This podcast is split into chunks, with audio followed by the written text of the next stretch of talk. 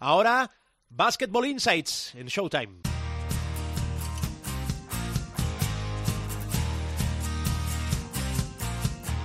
Charlas de baloncesto. Nos adentramos en los entresijos de este deporte. Descubrimos los trucos, técnicas y estrategias de las personas que hacen crecer a los equipos. Las historias de cualquiera que ayude a hacer más grande el mundo de la canasta. Eso, charlas de baloncesto. Ya están por aquí J. Cuspinera. Hola, J, muy buenas. Hola, buenas. Y Millán Cámara. Hola, Millán, ¿cómo estás? ¿Qué tal, chicos? ¿Cómo estáis? Bueno, primer protagonista en Basketball Insights. Preséntanoslo, ¿quién es? A ver. Pues como bien dices, Albert, inauguramos nueva etapa y lo vamos a hacer con uno de los mejores entrenadores de España. Le conocemos por sus logros con el Real Madrid, con Unicaja, pero también fue muy importante en Sevilla y en el Juventud de Badalona, donde se formó y donde formó también.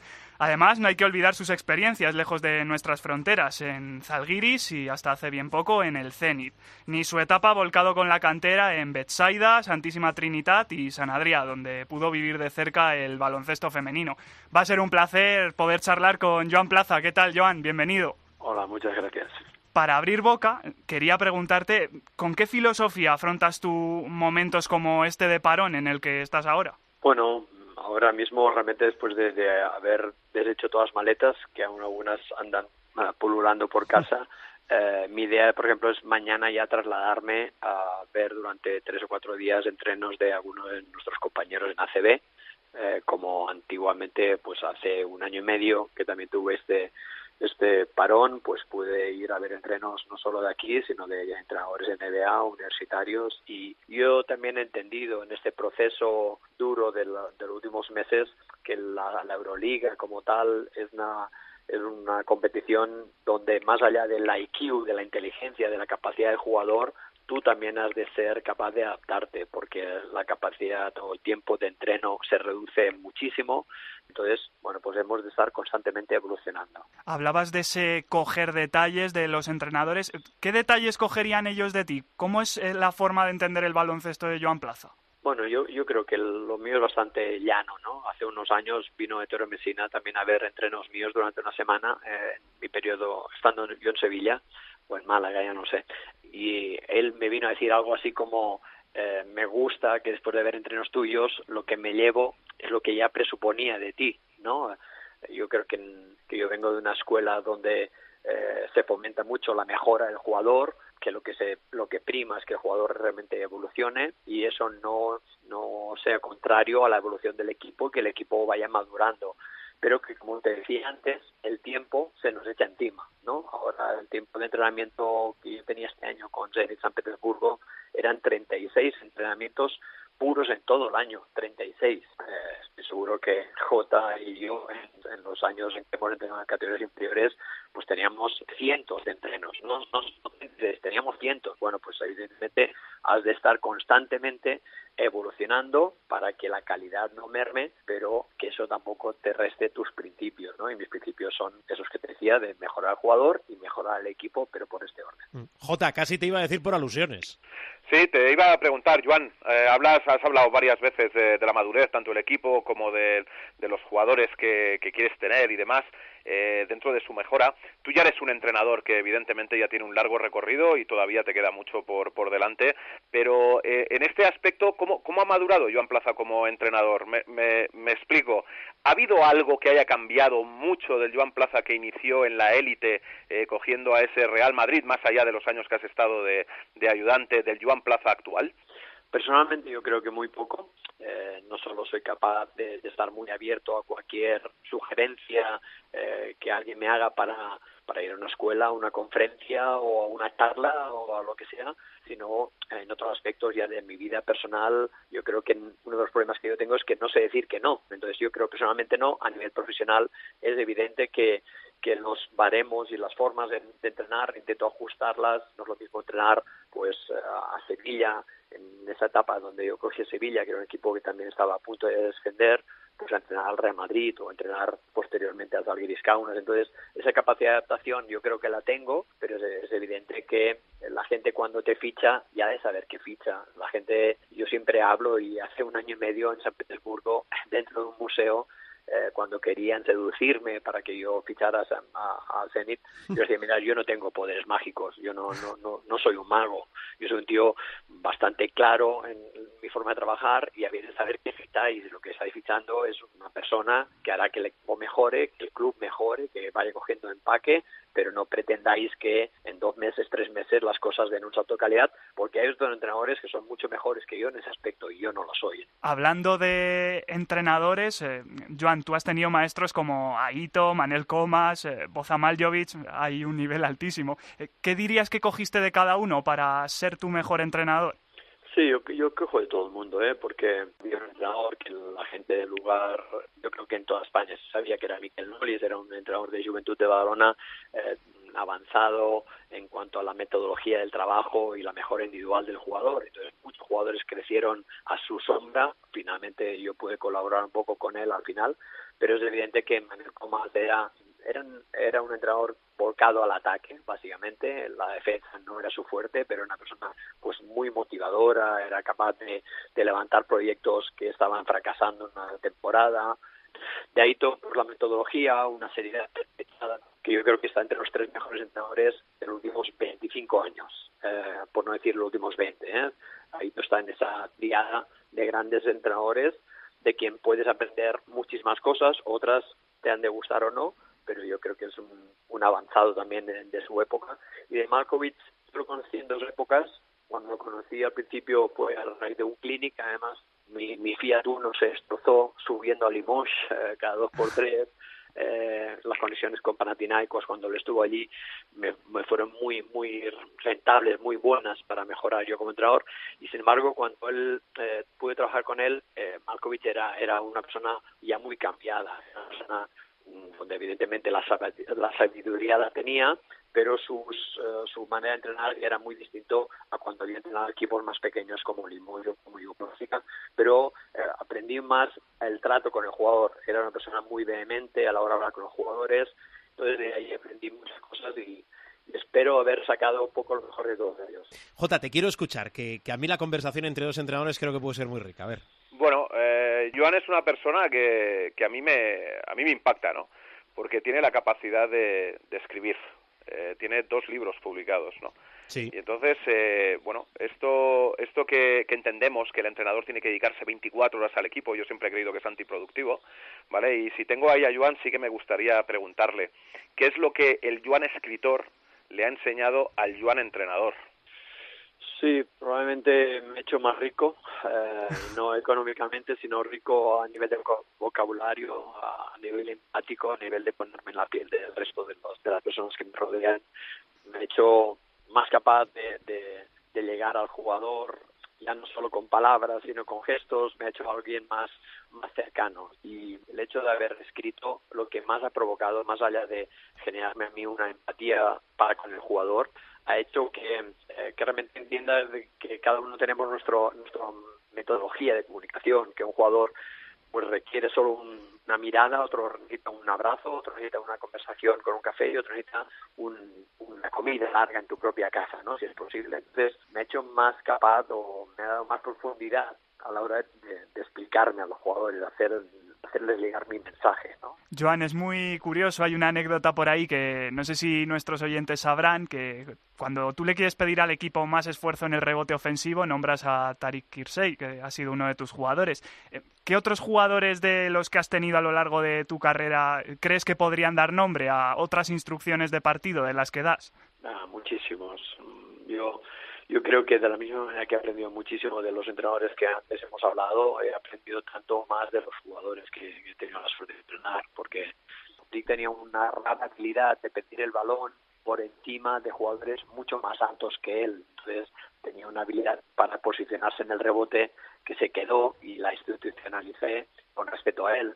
Pero lo he hecho con otros eh, entrenadores y jugadores. Ahí yo tengo muchos ejercicios durante los entrenos pues que tienen el nombre de Torre Messina o, tienen el nombre de, de Popovich o de Maldonado o de Martínez, ¿eh? O sea que y además animo a mis ayudantes a que me enseñen ellos mismos algunos ejercicios que para ellos son eh, claves como para ponerles el nombre. Entonces, de la misma manera lo he hecho con algunos jugadores pues en distintas facetas, eh, a nivel de contraataque o a nivel de robos de balón, la habilidad de robos de balón, el tiro en muy pocos segundos de bulo, que en la época en que tuve la suerte de entrenarlo, hay muchos que podría hacer, que podría eh, darles nombre, ¿no? pero el tema de Tariq era sencillamente la habilidad del, del, del, jugador tramposo, ¿no? Del jugador que, aun siendo de metro noventa y ocho, era capaz de robar muchos balones y recuperarlos en el rebote, eh, básicamente por su habilidad moviendo el culo, hablando claro, hablando muy claro. Entonces tenía una habilidad corporal para para hacerse espacio y bueno pues eh, lo bauticé con ese nombre y ahí queda y muchas veces pues igual que cuando jugué con Sasha, Sasha hace un, tres años contra Bayern de Múnich en los cuartos de final de la Eurocup con Unicaja, él se sorprendió a final de partido porque yo tenía una jugada que se llamaba Sasha, de Sasha Djordjevic. Djordjevic era un jugador que jugando en el Madrid y en el Barcelona tiene una habilidad espectacular jugando el pick and roll en la cabecera y entonces me pareció honesto eh, que si yo eh, imitaba un gesto que él hacía muy hábilmente con, con Partizan y con otros equipos que él estuvo posteriormente, pues que tuviera su nombre. Y a él, a pesar de que en esos cuartos de final pude ganarlo eh, sin el factor cancha, le sorprendió y le agradó que, uno de los sistemas tuviera su nombre. Mm. Eh, J, eh, el, nombre de algún sistema, el más raro que tengas tú, ¿cuál es? Sí se puede decir, ¿eh? Porque claro... No, yo, yo, no soy tanto como, como Joan y sé que hay algún otro entrenador que también lo utiliza, pero evidentemente recurro a, ese, a esa misma metodología de asignar nombres, ¿no? Y entonces, bueno, lo que pasa es que yo más que, más que al hecho de a un entrenador o a un, o a un, perdón, o a un jugador en concreto, sí lo hago por equipos. De hecho, hay una, hay una jugada que, que juegan casi todos los equipos de ACB, que es un doble bloqueo, primero en el lateral hacia el centro, para dar un pase al codo y poner un, late, un bloqueo lateral hacia la banda, que yo por lo menos a quien se la ve y ponerla de moda fue a Joan Plaza en Unicaja y yo la llamo Unicaja, ¿vale? Entonces, bueno, con esto yo creo que todos los entrenadores siempre tenemos un, ese ese, esa capacidad pues de, de, nombrar los sistemas o las acciones del juego que tenemos pues de quien la más la hemos visto de quien la ha puesto de moda no como, como bien dice Joan bueno en la presentación eh, hemos definido el perfil de Joan Plaza que yo creo que no tiene presentación pero teniendo en cuenta que un entrenador de casa ha disputado ocho Euroligas ha jugado cuatro Eurocups con tres finales con tres equipos diferentes ha gestionado el talento de gente como eh, Nico Mirotic de Tomas Satoransky de Domantas Sabonis entre otros yo creo sin ánimo de que nadie me diga, bueno, es que es de vuestra cuerda. Pues sí, yo, yo soy muy de Joan Plaza, que el baloncesto necesita Joan Plaza. Yo no sé qué te pide el cuerpo ahora. No, no me pide nada. Ahora mismo la experiencia rusa ha sido muy dura, como yo creo que la gente que sigue el baloncesto en primera línea ha podido saber. Podríamos hablar de la experiencia rusa dentro de unos meses, ahora mismo no es factible, pero ahora lo que me pide el cuerpo es regenerarme porque llega a ser tan duro que hasta llegas a dudar de tus propias capacidades. Entonces ahora lo que quiero es regenerarme, aprender, es escuchar, eh, estar preparado por si llega otro reto y entonces estar en condiciones de, llevarlo adelante. Quiero estar preparado para sea cual sea el tamaño, sea un, un equipo que no juegue competición europea, que tenga que jugar una competición europea más pequeña o tenga que jugar la mayor. Cualquier reto, mientras esté bien estructurado, sabrá que yo lo oiré. Eh, lo que no oiré y no saldré de España nunca más, a menos que realmente la estructura del equipo al que tú vayas pues esté bastante mejor definida, con un director técnico, con un grupo técnico más adecuado, con jugadores preparados para el reto que te hayan propuesto a ti. Eso intentaré ser un poquito más selectivo porque la experiencia ha sido dura. Por lo demás, sabe todo el mundo y de hecho ahora vivimos poco la, la, la ventana en esto de que cualquier colegio, club eh, eh, que quiera profundizar en cualquier tema, sea de, de, detalles del pick and roll, del contraataque, de la defensa, saben que me tendrán en directo, vía Skype o como sea, porque si algo no hago es ocultar mi manera de trabajar. Yo soy un libro abierto, aprendí de mucha gente y me parece que es de recibo que yo traslade todo lo que yo conozco a la gente que quiera seguir creciendo y algún día está mejorar lo que yo pueda estar haciendo ahora mismo. Bien, eh, se me acaba de ocurrir y acabo de institucionalizar eh, que el último comentario, la última pregunta va a ser de J. Cuspinera, con lo cual en esta y en las demás. Adelante. Pues venga, mira, Joan, tengo enfrente mío, aunque esto es, eh, un medio radiofónico, eh, voy a describir la foto. Tengo una foto que a mí me parece espectacular. Es una foto en la que tú estás solo en el vestuario en Valencia, abrazado o con la cabeza apoyada en la copa que acabas de ganar de la Eurocup y es una foto que a mí me refleja dos grandes cosas, ¿no? Una es la satisfacción de haber conseguido un objetivo, pero por otra a mí me, evoca la, dureza del camino, ¿no? Porque eh, eh, das una sensación de estar ahí satisfecho pero a la vez agotado, ¿no? Y la pregunta que te quería hacer es ¿hay algún aspecto en tu vida en el que te gustaría tener esta foto cambiando esa copa por algo en lo que estés trabajando ahora a nivel personal y que, y que refleje esa esa foto final, pues un éxito alcanzado a pesar de la dureza del trabajo? Bueno, yo, yo tengo probablemente muchos defectos, bueno, probablemente no seguro, los tengo, los tengo muchos, pero es evidente que, que hay una apuesta muy fuerte para toda la gente que nos dedicamos a esto, eh, hacia el deporte, hacia el baloncesto y a veces, en mi caso y en el caso de la mayoría de entrenadores que yo conozco, a veces hemos dejado un poco más de, de lado la cuestión más personal, y es evidente que hay que cuidarla y, hay que estimularla, ¿no? Y, entonces, lo que yo creo es que en general la gente no sabe, a pesar de que hay muchas frases hechas, pues que la soledad, esa maldicha del entrenador es cierta, es verídica, es constatable, es casi física, eh, en tanto en cuanto pues tú eres el final, el máximo responsable, eh, al que se van a señalar si los proyectos funcionan bien o funcionan mal. Entonces ahora mismo eh, no, no, no tengo más reto que, eh, que ser algo mejor. Hay gente que hace, hace unos años, compañeros que trabajaban conmigo fuera del baloncesto, me decían, te espera algo grande, y yo digo, pero que, me va a esperar más grande, si he vivido varias vidas de lunas, y yo no, no, no, no envidio a nadie en este sentido. entonces ellos sí que hay mucha gente a mi alrededor que sigue creyendo que, que tú puedes encabezar un gran proyecto y un gran proyecto con, con un gran final y, y ojalá sea así. Entonces, si, tanto si es así como si no es así, como si no me espera nada, lo que quiero es eh, seguir eh, estando preparado para que si me vuelve a ocurrir esa foto, esa situación donde tú has descrito perfectamente, una sensación de, de, respirar, eh, en, esa, en ese partido contra Valencia con el factor cancha en las tres eliminatorias de Eurocup contra Bayern, contra Lokomotiv y contra Valencia, ahí yo me saqué un peso encima porque en Unicaja confiaron en mí, estuve cinco años, he sido el entrenador que más años estuve eh, en Unicaja y finalmente era como si esa confianza estuviera de vuelta, ¿no? Por fin lo, nos habíamos clasificado para Euroliga, había sido años duros donde no se había conseguido ningún título durante casi una década y era como sacarte el peso encima de decir, bueno, pues la gente seguirá confiando en mí,